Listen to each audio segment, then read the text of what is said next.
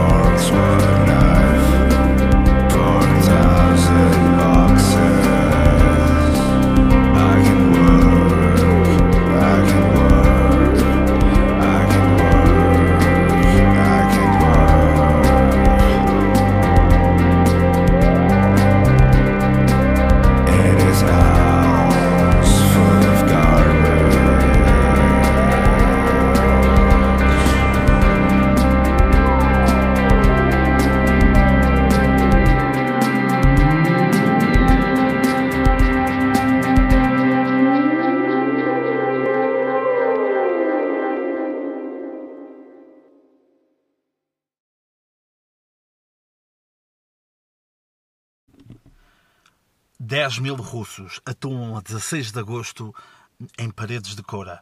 O trio portuense eh, tem um género muito ligado ao rock psicadélico, ao punk. É facilmente, durante os concertos, viajamos no tempo a ouvir a música, a música deles. Facilmente entravam, na minha opinião, facilmente entravam numa banda sonora de um filme dos anos 80. Não conhecia, ok? Sei que já atuaram em alguns, em outros festivais mais pequenos, que eu ainda não tive a felicidade de, de os poder ver. Muita curiosidade para os ver ao vivo. Ah, é uma música que resulta muito bem a ouvir, eh, seja no YouTube, seja no Spotify, seja em outra plataforma, e quero ver, quero ver como é que eles, como é que eles vão ser ao vivo. A música que ouviram no início é A House Full of Garbage, a música final é. Station Europa!